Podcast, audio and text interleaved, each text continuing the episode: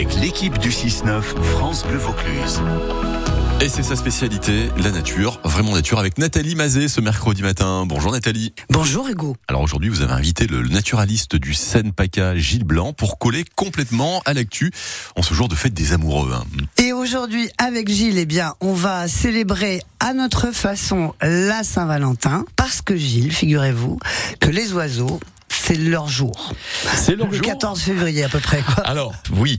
En fin de compte, c'est une tradition assez ancienne qui est apparue au XIVe siècle en Angleterre. hein, nos amis anglais qui, sont des sont passionnés grands, par l'ornithologie. Voilà, apparemment au XIVe siècle, ont associé le 14 février et donc la fête de la Saint-Valentin avec le début de la saison des amours des oiseaux.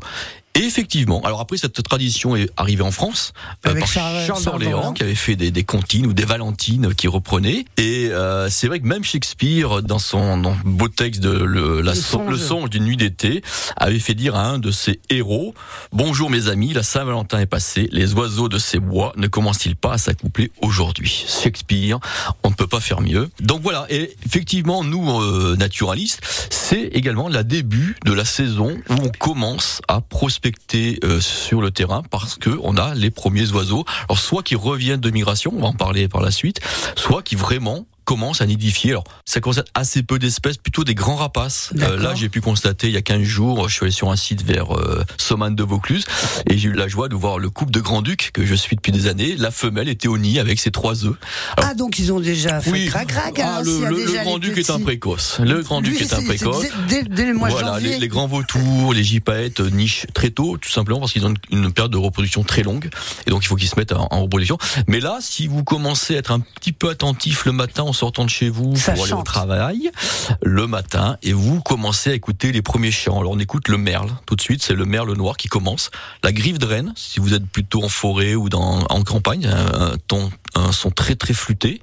Il y en a le rouge-gorge et la maison charbonnière. Donc on va commencer à rentrer dans cette période où les oiseaux vont se reproduire, vont commencer à se reproduire et je trouve assez euh, sympa qu'on ait associé la fête des amours avec la fête des oiseaux. Donc Et, euh, en euh, fait, c'est pas le printemps qui les fait chanter, puisque le printemps chez nous, c'est le 21 alors mars. ça c'est le printemps, euh, je dirais que les hommes ont voulu mettre dans leur calendrier. Pour nous, naturalistes, et pour les oiseaux, et pour beaucoup d'autres espèces, le printemps c'est mi-février. Euh, c'est là où on commence vraiment, les fleurs commencent à sortir. Non, c'est vraiment le début du printemps naturaliste, et donc c'est maintenant. Et bonne fête à, à tous les amoureux. Et à tous les oiseaux. Et à tous les oiseaux. Je vous mettrai une belle photo. Je vais essayer de la récupérer la vôtre.